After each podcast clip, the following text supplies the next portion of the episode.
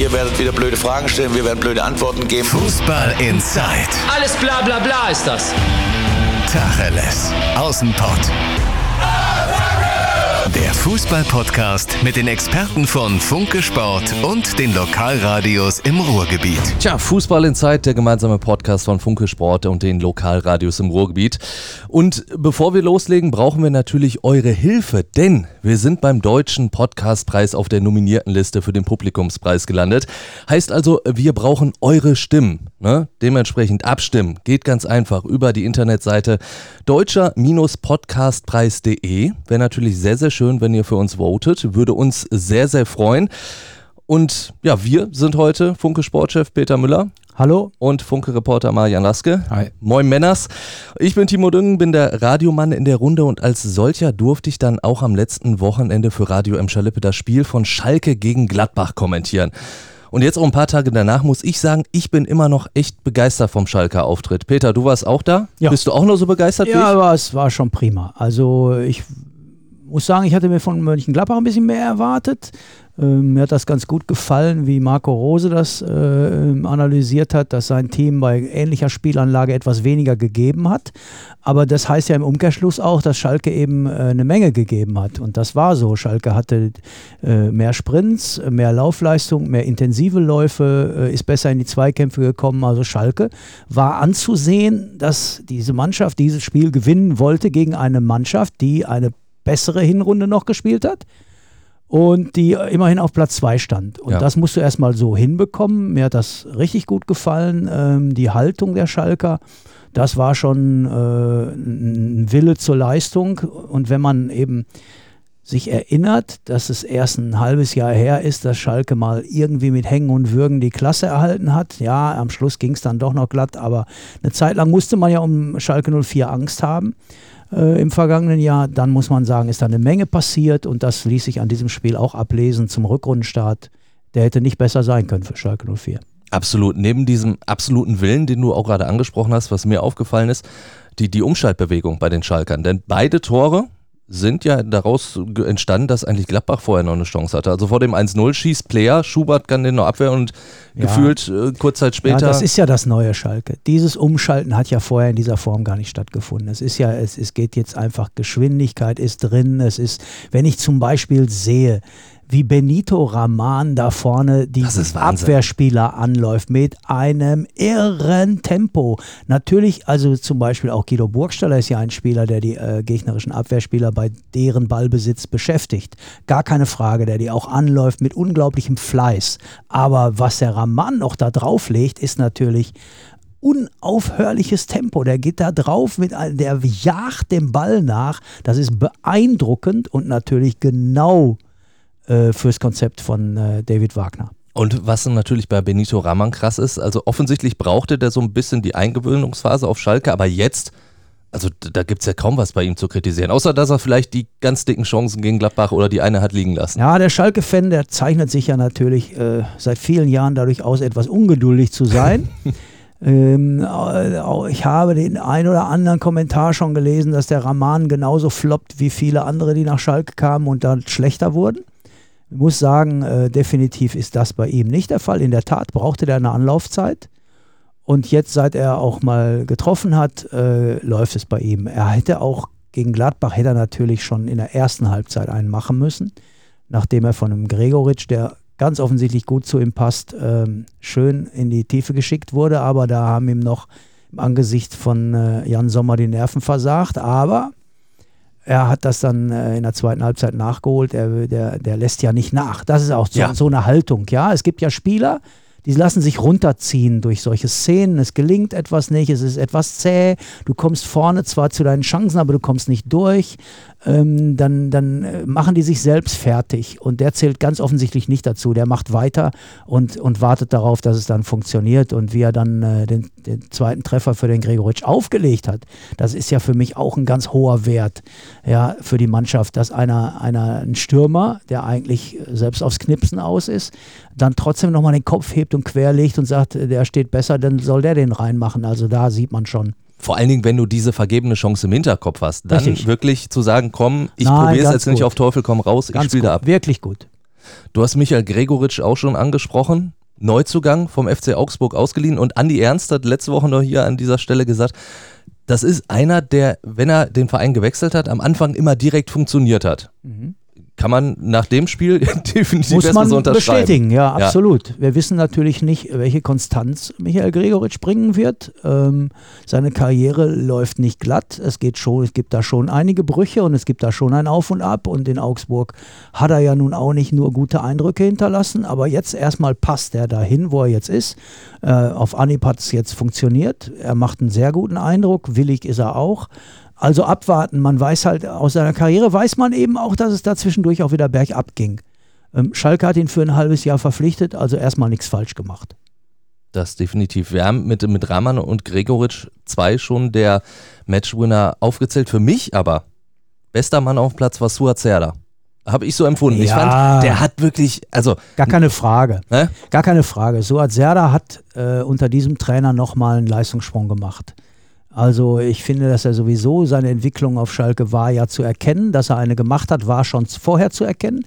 Aber unter David Wagner ist der noch besser geworden. Also was der inzwischen, äh, der macht nicht nur Meter, ja, der hat, äh, eine, der hat eine gute Defensivarbeit, ja. der ist für die Offensive wichtig, der trifft, der, hat, der hält den Kopf hoch beim Abschluss und der reißt die Mannschaft mit. Also das ist ein Spieler. Haut Dribblings raus. Ja, das ist ein Spieler, der da genau so sich entwickelt, wie man sich das gewünscht hat, als er damals aus Mainz geholt wurde. Übrigens von Christian Heidel noch, dem man ja einige äh, Fehleinkäufe nachsagt. Dies war ein guter Griff.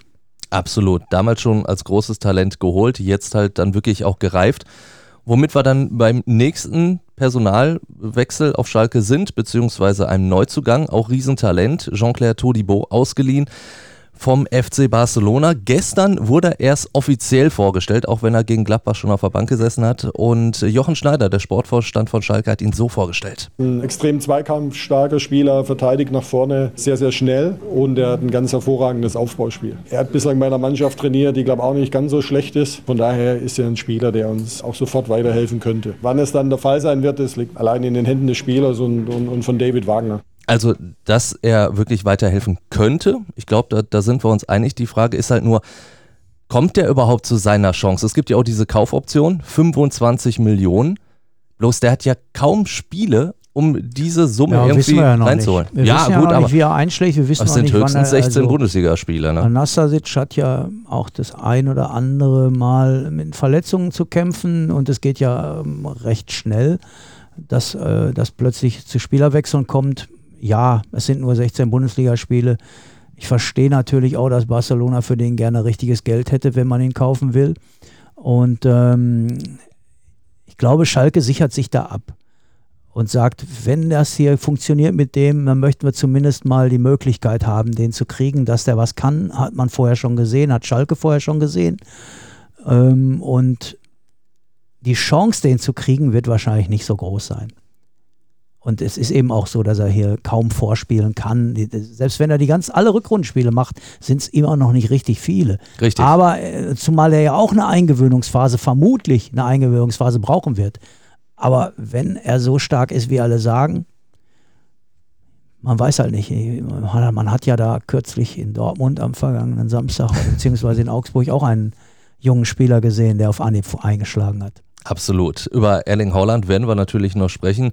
Kurz zu Todi Bodan vielleicht noch so, äh, Jochen Schneider hat ja da auch gesagt, lieber äh, jetzt äh, so eine hohe Klausel zu haben, dass man ihn holen kann, als gar keine.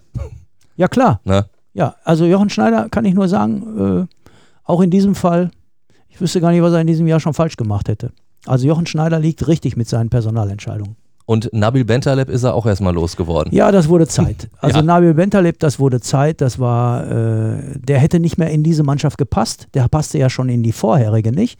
Und in diese jetzt passte er erst recht nicht mit, das ist ein Egoist, der hat sich mehrmals mit verschiedenen Trainern überworfen. Ich meine, man hatte ja äh, damals dem jungen Trainer Domenico Tedesco nachgesagt, dass er vielleicht aufgrund seines Alters und seiner fehlenden Erfahrung äh, auch Probleme hat im Umgang mit dem einen oder anderen Star und äh, dass er sich auch an dem profilieren wollte. Aber als dann Hüb Stevens kam und die gleichen Maßnahmen getroffen hat, weil auch er Disziplinlosigkeiten bei Nabil Bentaleb entdeckt hat, da war ja, äh, da war ja Domenico Tedesco reingewaschen. Also das war ja dann völlig klar, dass er auch dieser Trainer es richtig entdeckt und richtig entschieden hatte. Und wenn ein Spieler insgesamt viermal verbannt wird, viermal suspendiert wird und dann bei dem neuen Trainer keine Chance bekommt, der aber anderen Spielern nochmal eine neue Chance gibt, also nehmen wir Amina Harid, der wäre ja auch beinahe im, äh, vor einem Jahr im Winter verkauft worden. Und der kommt, da kommt David Wagner und sagt, ich setze auf dich, ich, ich mach, ich mach, aus, mach was aus dir. Und gleichzeitig liest er dann in einem Interview von dem Bentaleb, dass, er, dass die Schalker verhindern wollen, dass er nochmal eine Chance in der, in der Profimannschaft kriegt und so. Und das hat den, den Wagner so geärgert. Und der möchte, dieser Trainer möchte, dass die Gruppe funktioniert.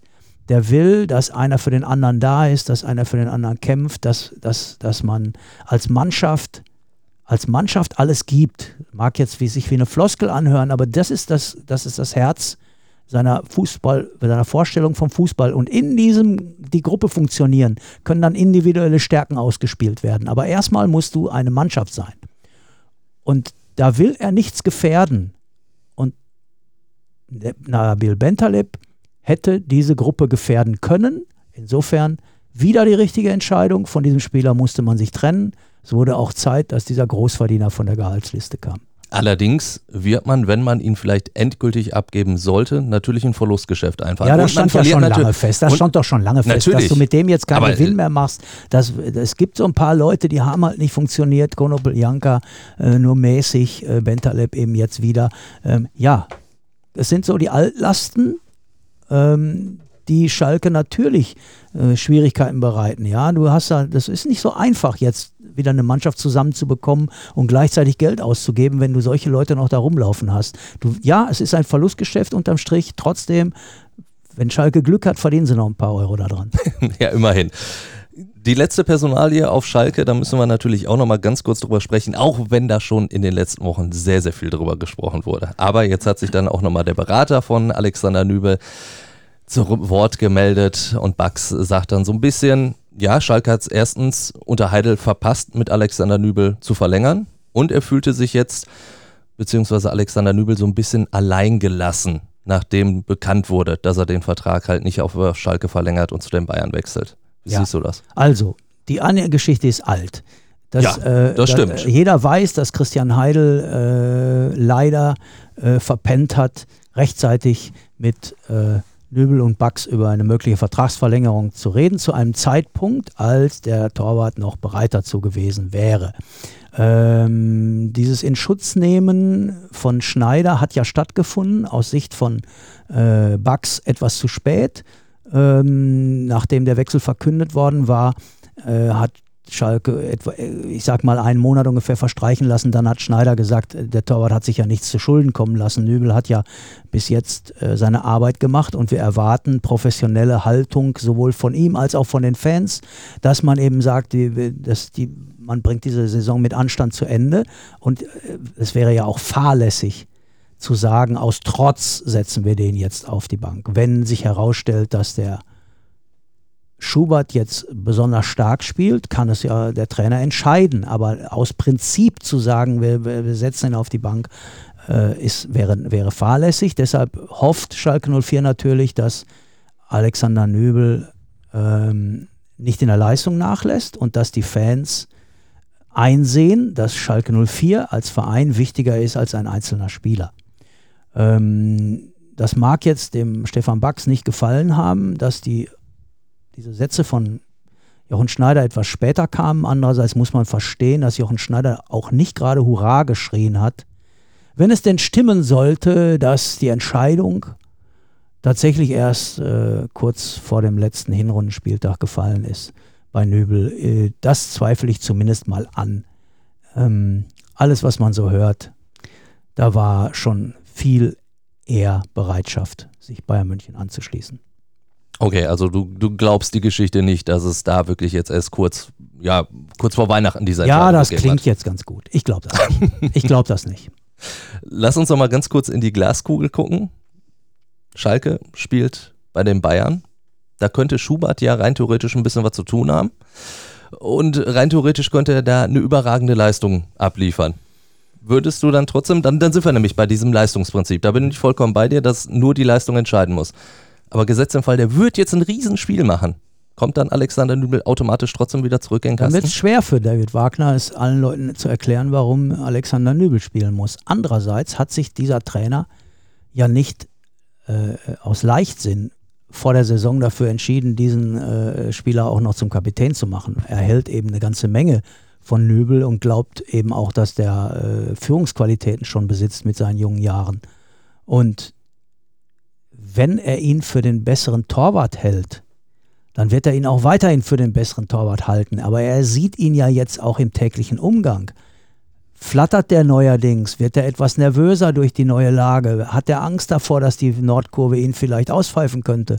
Alles das spielt ja da vielleicht eine Rolle. Und wenn der andere Torwart, der ja nun nachgewiesenermaßen auch ein großes Talent hat, wenn der andere Torwart in München bestehen sollte, in der Genau. Höhle des Löwen, Ja. dann gäbe es erstmal keinen Grund zum Wechseln. Aber natürlich ist ja damit zu rechnen, dass Bayern München mit diesem Wahnsinnspotenzial da, mit den Lewandowskis und wie sie alle heißen, das ein oder andere Törchen schießen wird. Also ja, es kann ja sein, dass Markus Schubert als Held von München äh, einen Schalker Sieg äh, sichert. Dann wird es schwer für David Wagner, den Torwartwechsel erneut vorzunehmen. Aber auch nur dann. Da ist natürlich dann jede Menge Konjunktiv dabei. Marian guckt die ganze Zeit auch schon ein bisschen und denkt sich so, Mann, so Schalke ist ja schön und gut, aber wann reden wir über Borussia Dortmund? Ja, ich, mich würde auch mal Marians Meinung zu Schalke interessieren. Eigentlich schon. Aber du fragst ihn ja nicht. Ja, äh, äh, hält sich so ein bisschen zurück, guckt die ganze Zeit nur so ein bisschen. Ich hatte so das Gefühl, er wartet auf das Stichwort Dortmund. Aber Marian, du kannst ja natürlich auch noch dich zu Schalke äußern. Äh, ja, sie können Dortmund auf jeden Fall gefährlich werden, wenn man sich die Tabelle anschaut. Tatsächlich, du glaubst, du 33 glaubst Punkte. tatsächlich, du glaubst, dass, dass Schalke Dortmund noch näher auf den Pelz rückt. Keine Ahnung, ich fand das Spiel gegen Gladbach war zumindest so ein kleiner Richtungszeig, dass das Ganze gefestigter zu sein scheint, als man vielleicht glaubt. Und bei den Dortmundern weiß man ja nicht, wie gefestigt es ist. Also momentan könnte ich den Schalkern schon zutrauen, da nochmal unter die ersten vier zu kommen. Eigentlich schon, ja. Zumal man auch nicht weiß, wie, wie konstant Gladbach spielt. Also Schalke hat in dieser Saison schon eine große Chance, vielleicht sogar die Champions League zu erreichen, das würde ich sagen. Nüchterne Analyse, aber durchaus eine Ja, treffende der- Analyse. der hat ne? halt Ahnung. Deswegen hast du ihn eingestellt. Also. Aber Marian, dann lass uns doch äh, über Borussia Dortmund sprechen. Da haben wir ja auch letzte Woche, da muss ich auch wieder zurückblicken, haben wir noch, äh, Andi und Sebastian, wir haben ja gesessen und da gestanden und haben gesagt, so, boah, Erling Haaland, natürlich ein Riesentalent, so jetzt, aber da, auf, bei dem Jungen darfst du nicht zu viel erwarten. So, dann kommt er in Augsburg rein und liefert so ein Debüt. Da wird es doch fast schon schwer, diese Erwartungen jetzt nicht weiter an ihm zu haben. Dabei muss der Junge doch erstmal reifen, der ist 19. Ja, so ist das halt. Puh, Keine Ahnung, es war schon ein beeindruckendes Debüt. Er hat drei Tore gemacht. Natürlich äh, nährt er jetzt so ein bisschen die BVB-Hoffnung auf eine vielleicht doch noch sehr starke Rückrunde, die ja eigentlich nur sehr stark werden kann, wenn sie ernsthaft noch in den Meisterschaftskampf eingreifen. Die, die, die stark werden muss. Also, ja, ja, was, heißt, was heißt stark werden muss? Also sie ja, wenn sie im Meisterkampf eingreifen wollen, dann muss sie stark werden. Ja, sie würden es auch überlegen, wenn, überleben, denke ich, wenn sie sicher in die Champions League kommen würden. Also ich meinte jetzt mehr, wenn der BVB eine, von einer starken Rückrunde spricht, dann muss er ja noch in den Meisterschaftskampf eingreifen. Dann müsste er sehr, sehr viele Spiele gewinnen und dann muss es eigentlich auch mit Erling Haaland funktionieren. Also ist es eigentlich ein sehr, sehr starkes Muss. Ähm, tja, also ich, hab, ich war in Augsburg, ich habe das Spiel gesehen. Ich fand es wirklich sehr, sehr beeindruckend, äh, wie Erling Haaland da aufgetreten ist. Äh, mit seiner Größe, mit seiner Dynamik, mit seiner Abschlussstärke, mit seinem Selbstbewusstsein. Ähm, ja, Naja, wir- Also- wir müssen uns alle mal überlegen, der ist 19, ne? Also äh, denkt alle mal drüber nach, wie ihr mit 19 wart. ja, äh, wenn Da habe ich ich mich in der da, Kreisliga C gekriegt. so, ja, wenn, wenn ich mich jetzt nur, wenn ich mich nur als, als, als Amateurfußballer damals gesehen habe, ja, du kommst aus der Jugend raus, gehst, äh, gehst, zu den, gehst zu den Kerlen, ja, hast ein ganz andere, hast ganz andere Leute, mit denen du zusammen bist, du wirst beim Training schon einmal umgegrätscht und der steht da. Jetzt hat er natürlich, bringt er die Körperlichkeit mit, aber enorm fand ich auch diese, diese unglaubliche Coolness, wie der sich schon gibt. Da sieht man natürlich, wie weit solche Jungs inzwischen schon auf ihr Profi-Dasein vorbereitet sind. Aber ähm, ich glaube eben, dass der schon ganz schön was ausstrahlt mit seinen 19 Jahren. Trotzdem gebe ich dir, äh, Timo, in jeder Hinsicht recht, wenn du sagst, der muss doch auch noch reifen dürfen. Also die Erwartungshaltung in Dortmund wird natürlich so sein, dass das jetzt der Spieler ist, der, die, äh, der dafür sorgt, dass in der Rückrunde immer ein Tor mehr geschossen wird, als der Gegner schafft. Wenn man nämlich 1 zu 3 zurückliegt in Augsburg, dann kommt ja Haaland. Und ähm, das äh, war ja bisher so, dass es immer Defensivprobleme gab und dann hat es das ein oder andere Mal nicht gereicht. Aber jetzt haben wir ja den Haaland.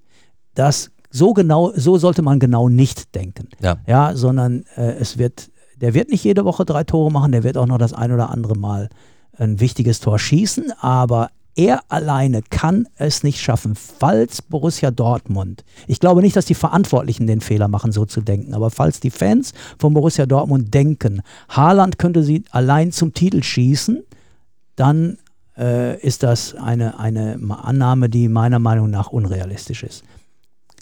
Du, du hast ja auch angedeutet, ne, dass halt diese, klar, man hat 1 zu 3 zurückgelegen in Augsburg. Das hatte ja auch durchaus Gründe. Also die Defensivschwäche ist ja jetzt nicht weg, nur weil du vorne jetzt so eine Granate hast.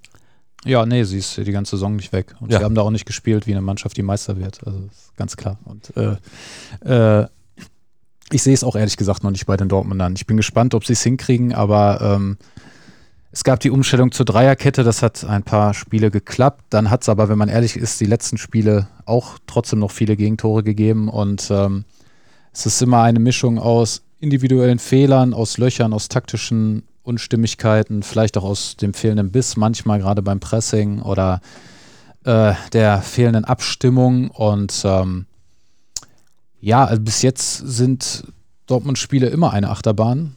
Und ich sehe gerade noch wirklich nicht den Grund, warum sich das ändern sollte. Und wenn sich das nicht ändert, kann Erling Haaland natürlich nicht dafür sorgen, dass der BVB Meister wird, sondern der BVB muss eigentlich es in der Rückrunde dringend schaffen, Spiele souverän sicher zu gewinnen. Ich glaube, da gab es in dieser Saison fast nur das Spiel gegen Düsseldorf. In Mainz haben sie äh, relativ souverän gewonnen und das erste Spiel noch gegen Augsburg, genau. Und ähm, dazwischen sind es immer Achterbahnfahrten und immer wieder äh, hatten sie Probleme. Ja, manchmal eine Achterbahnfahrt in einem Spiel, nicht, Ja, ja, nur, genau. nicht nur über Wochen hinweg. nee, nee, meistens in einem Spiel. in einem ja. Spiel Achterbahnfahrt. Also ich, ich bin ja auch der Meinung, wenn, äh, wenn ein 19-Jähriger aufs Feld kommt und es schafft, mit den ersten Ballkontakten, mit seiner Art, mit seinem, mit seinem ganzen, mit seiner ganzen Präsenz sowohl die Mannschaft als auch die Fans mitzureißen und ein Spiel, das gerade ganz schief läuft,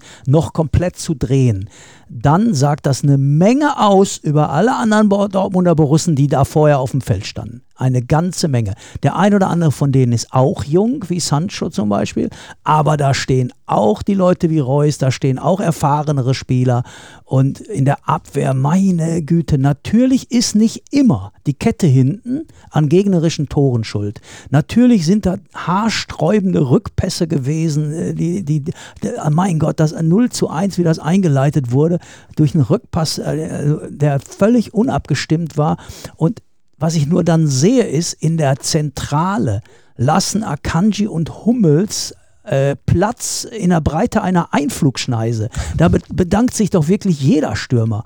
Ja, und ich, ich kann nur sagen, das ist, da fehlt es an ganz, ganz, ganz, ganz vielen Stellen bei Borussia Dortmund.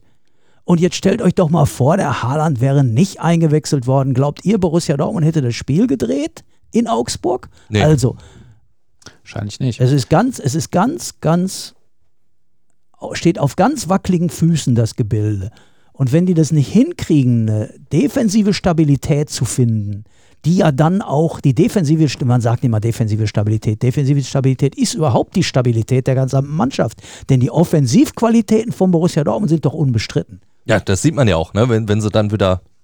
Wenn Och, sie ins Rollen kommen, ins sind Rollen sie kommen. schwer aufzuhalten. Man hat doch auch, ich denke zurück an das Spiel gegen Leipzig, meine Güte, haben wir da mit der Zunge geschnalzt. Über, und dann, was passiert nach der Halbzeit? So, wissen wir auch noch alle. Was äh, du auch angesprochen hast und äh, was mir auch aufgefallen ist, ich habe es ja nur am, am Fernsehbildschirm gesehen, diese Körpersprache, die Holland mit reingebracht hat, als er reingekommen ist. Wie gesagt, ein 19-Jähriger in seinem ersten Spiel und die Erfahrene, also ich hatte so das Gefühl, da, da hingen die Köpfe schon ziemlich tief. Marian, hast du es im Stadion auch so gesehen? Ja, klar. Ich meine, es gibt ja auch immer einen gewissen Spielverlauf. Äh, ja, keine Ahnung. Andererseits kann man auch sagen, die Dortmunder hatten natürlich zwei gute Gelegenheiten. Äh, Gerade Marco Reus, wenn sie da vielleicht das 1-0 machen, vielleicht entwickelt sich dann auch ein anderes Spiel. Das weiß man natürlich nicht. Aber das stimmt schon, da würde ich Peter auch zustimmen. Dafür, wenn man eigentlich überlegt, wie diese Hinrunde verlaufen ist und äh, wie viel Negativschlagzeilen es gibt und wie viel Rumoren es ja auch innerhalb des Vereins gibt. Also es ist ja nicht nur das, also es ist ja, weil es in dem Verein dieses Rumoren gibt, gibt es ja auch die negativen Schlagzeilen äh, wünscht oder wünscht man sich eigentlich ein Auftreten, ein anderes Auftreten und zwar ein Zeichen in, schon in den ersten 45 Minuten, dass niemand einen Zweifel daran haben kann, dass die Dortmunder zumindest bereit sind für die Aufholjagd. Das heißt ja noch nicht, dass sie klappt, hängt ja von auch den anderen Vereinen ab, aber dass du das Gefühl hast, yo, und das stimmt, das hattest du, also diesen, dieses, diesen Willen überhaupt, dieses Gefühl hattest du tatsächlich erst, als Haaland reingekommen ist. Ne? Also klar, das ist dann auch immer so ein Momentum, das Spiel dreht, dann reißt es natürlich die anderen Spieler mit, aber es stimmt nach, es stimmt, ähm, eigentlich muss in so einem Spiel gegen den FC Augsburg das schon vorher da sein, denn jeder weiß, wie die Stimmung wieder gekippt wäre, wenn das schiefgegangen wäre. Also da hätten wir jetzt schon wieder eine Woche in Dortmund erlebt äh, dann wären es jetzt zehn Punkte auf Leipzig, alles hätte, wenn und wäre. Aber äh, das ist da immer noch so, so am Rumoren im Hintergrund, äh, dass jeder weitere Rückschlag, Rückschlag, jederzeit wieder dafür sorgt, dass es äh, ja, sehr schnell turbulent werden kann. Also ich ähm, glaube ja, dass es auch damit zu tun hat, dass vor der Saison der Meistertitel als Ziel ausgegeben wurde. Dadurch, das fand, ist ne? der Maßstab. Ja. Und jetzt, ja, genau, klar. ich möchte jetzt hiermit betonen, dass ich das auch nach wie vor richtig fand. Ja, Und äh, ich bin auch immer noch der Meinung, dass eine Mannschaft mit so hoher Qualität, die meiner Ansicht nach sogar richtig verstärkt wurde zu dieser äh, zu Saisonbeginn. Ich fand den, die Einkaufspolitik von Borussia Dortmund gut. Diese Mannschaft muss daran sehr wohl gemessen werden. Die, dieser Mannschaft, diese Mannschaft darfst du nicht ins Rennen schicken mit dem Hinweis, wir wollen mal schauen, wie weit wir kommen können. Ins internationale So, die Geschäft. waren vorher Zweiter. Ja. ja, was gibt's denn da drüber? Also muss man doch mal versuchen, äh, Feuer zu machen. Mhm. Und in einem Jahr, in dem die Bayern auch nicht, in, äh, nicht äh, besondere Stabilität bisher nachweisen, dass man da als Borussia Dortmund versuchen muss, das höchste Ziel zu erreichen. Ich finde, diese Mannschaft gehört unter Druck gesetzt. Ähm, ich will jetzt nicht sagen, die verdienen ja auch alle gutes Geld, verdienen anderen, in anderen Clubs auch, aber Borussia Dortmund ähm, hat da schon eine ordentliche Truppe beisammengestellt und ich finde, dass die Vereinsführung von diesen Spielern das auch erwarten darf. Glaubt ihr, da kommt im Winter noch wer dazu? Schwer zu sagen. ja, kommt ja die, ja. die Frage ist ja also, erstmal, geht im Winter noch einer weg? Ja. Was ist mit Pablo Acasa? Ja, das ist ja auch so ein Punkt, der, der ja. läuft da missmutig durch die Gegend, der hat nicht ordentlich trainiert, um, äh, äh, um für Augsburg bereit zu sein. Der Favre ist deswegen sauer auf ihn. Er ist schon seit Monaten sauer auf Favre wegen fehlender Einsatzzeiten und so einen Spieler brauchst du ja nicht. Ich persönlich fand den immer ziemlich geil, so als Knipser. Der, der war ja, der, wenn der so, wenn der mal reinkam, der hat ja auch irgendwas. Der hatte ja auch so ein, so ein der braucht ja auch nur zwei Gelegenheiten und der ist, dann ziemlich da. abgewichst, ja. Der ist dann, äh, der gibt dir dir ja auch, der gibt dir ja auch mal ein Törchen. Aber er passt natürlich nicht so astrein in dieses Spielsystem, ähm, in diese Flexibilität da vorne. Und er hat jetzt einen vor der Nase, den er wohl kaum verdrängen kann, denn der äh, Haaland hat nun mal noch was, was er nicht hat. Er bringt Geschwindigkeit mit und Körperlichkeit. Diese beiden Punkte hat, äh, hat Alcázar nicht zu bieten, der weiß das. Und deshalb läuft er natürlich mit, mit, mit langem Gesicht durch Dortmund. So ein Spieler müsste man eigentlich halten. Du weißt nie, ob sich nicht noch einer verletzt. Du weißt nie, ob du. Aber die ganze Wahrheit ist, brauchst du einen, der, der vielleicht da noch die Laune verdirbt. Ja, der die anderen vielleicht noch mit runterzieht, der jeden Tag zeigt, dass er keinen Bock auf diesen Trainer hat. Also, das ist ehrlich gesagt, man müsste eigentlich zusehen, dass man den noch los wird. Wenn es denn ein Winter, richtiges Angebot gibt. So, und wenn ich das richtig verstanden habe und richtig in Erinnerung habe, hat Borussia Dortmund, ähm, hat Hans-Joachim Watzke, Marian, korrigiere mich, wenn das nicht stimmen sollte, aber ich habe das noch so im Ohr, dass er während der Hauptversammlung gesagt hat, wir brauchen noch einen zweiten Neuner. Und er meinte natürlich einen zweiten Neuner neben Alcázar. Ja. Wenn wir den also jetzt abgeben, müsste Borussia Dortmund sagen, genau. dann bräuchten wir ja eigentlich noch einen so ein, so ein Spieler, der eventuell, man, wenn Haaland mal verletzt ist oder so. Ja, das ist ja das Dilemma, vor dem sie stehen. Und äh, trotzdem, wenn man so sich umhört, äh, wächst die Bereitschaft, Alcázar trotzdem abzugeben, mittlerweile schon, weil er halt einfach, ja, sich so dermaßen un unmotiviert gibt, dass es eigentlich auch wenig Sinn macht, einen sehr, sehr guten Verdiener in diesem Kader zu behalten. Aber es stimmt, was Peter sagt. Äh, natürlich würde dann eigentlich wieder einer fehlen. Ähm, ja. Jetzt gerade hast du halt den Punkt, dass alle fit sind so in der Offensive. Ne? Ähm, aber natürlich kann das sich jederzeit mal wieder ändern. Äh, ich meine, auch Haaland war verletzt vor der Winterpause. Er kann sich natürlich auch mal verletzen. Und du spielst halt äh, drei Wettbewerbe. Ja, und mit den hohen Zielen, die du hast, müsstest du äh, Alcázar eigentlich äh, halten. Es scheint aber nicht so, als hätten sie ihm gemeinsam in der Winterpause vermitteln können, äh, dass es Sinn macht für ihn zu bleiben, weil er will es definitiv nicht. Äh, und äh, die Dortmunder wären zumindest, wenn ein entsprechendes Angebot kommt, sicherlich nicht mehr abgeneigt, ihn abzugeben. Jakob Brunlasen könnte noch gehen, weil äh, auch er erhofft sich natürlich mehr Spielzeit. Ähm, ja, und dann mal schauen. Aber viel Zeit ist nicht mehr. Also nee, wenn das dazu kommt, dann muss ja Michael Zorg schon mal Plan B in der Schublade haben. Das könnte noch spannend sein. Könnte noch spannend sein.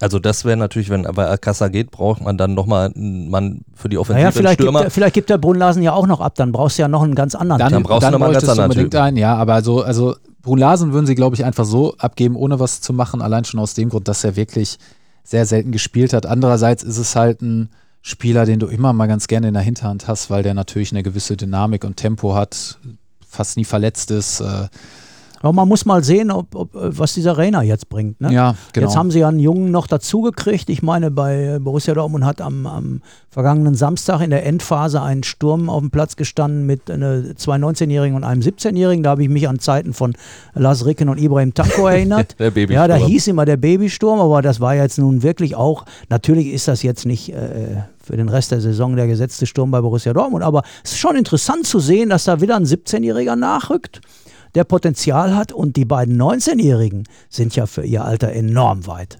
Das weiß man jetzt schon. Ein Namen, den ich noch aufgeschnappt habe, der jetzt nicht in der Offensive angesiedelt ist, ist Emre Can.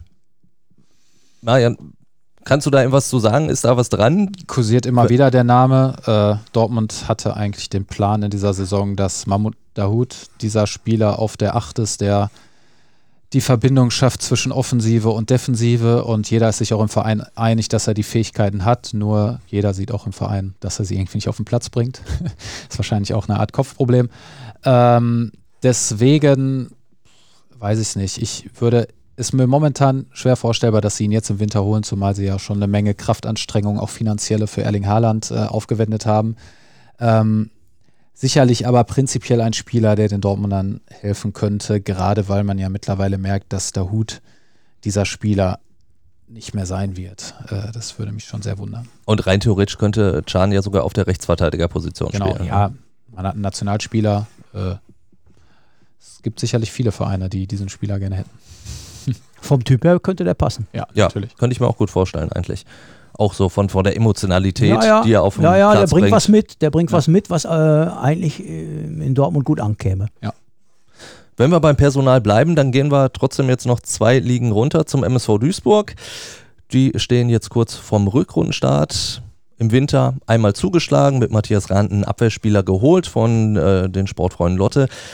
Dafür dann Florian Brückmann, einen abgegeben, der eh kaum gespielt hat, und mit Sebastian Neumann leider einen aus Verletzungsgründen jetzt endgültig verloren. Auch der hat keine große Rolle gespielt. Deswegen die wichtigste Personalie war eigentlich die Vertragsverlängerung von Ivo Grilic. Da muss ich sagen, die hat er sich verdient, denn Ivo Grilic hat das so gemacht wie schon früher immer als Spieler.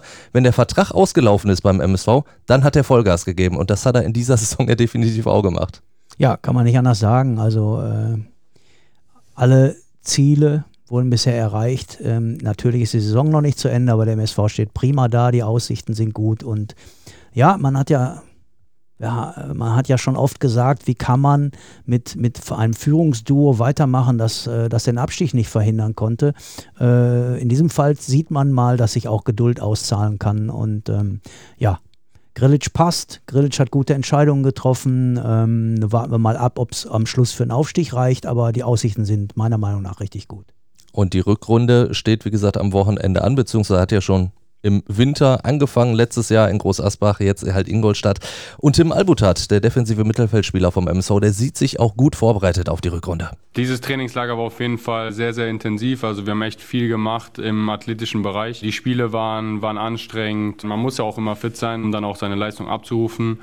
Aber ja, das jetzige Trainingslager war auf jeden Fall sehr, sehr knackig. Ja, und die Rückrunde, Peter, du hast schon gesagt, man muss gucken, ob der MSV das so wieder auf den Platz bringen kann. Ich bin da natürlich sehr, sehr euphorisch, weil mein Duisburger Herz so ein bisschen schlägt. Ich glaube wirklich, dass die Mannschaft das auch in diesem Jahr dann nochmal so zeigen kann.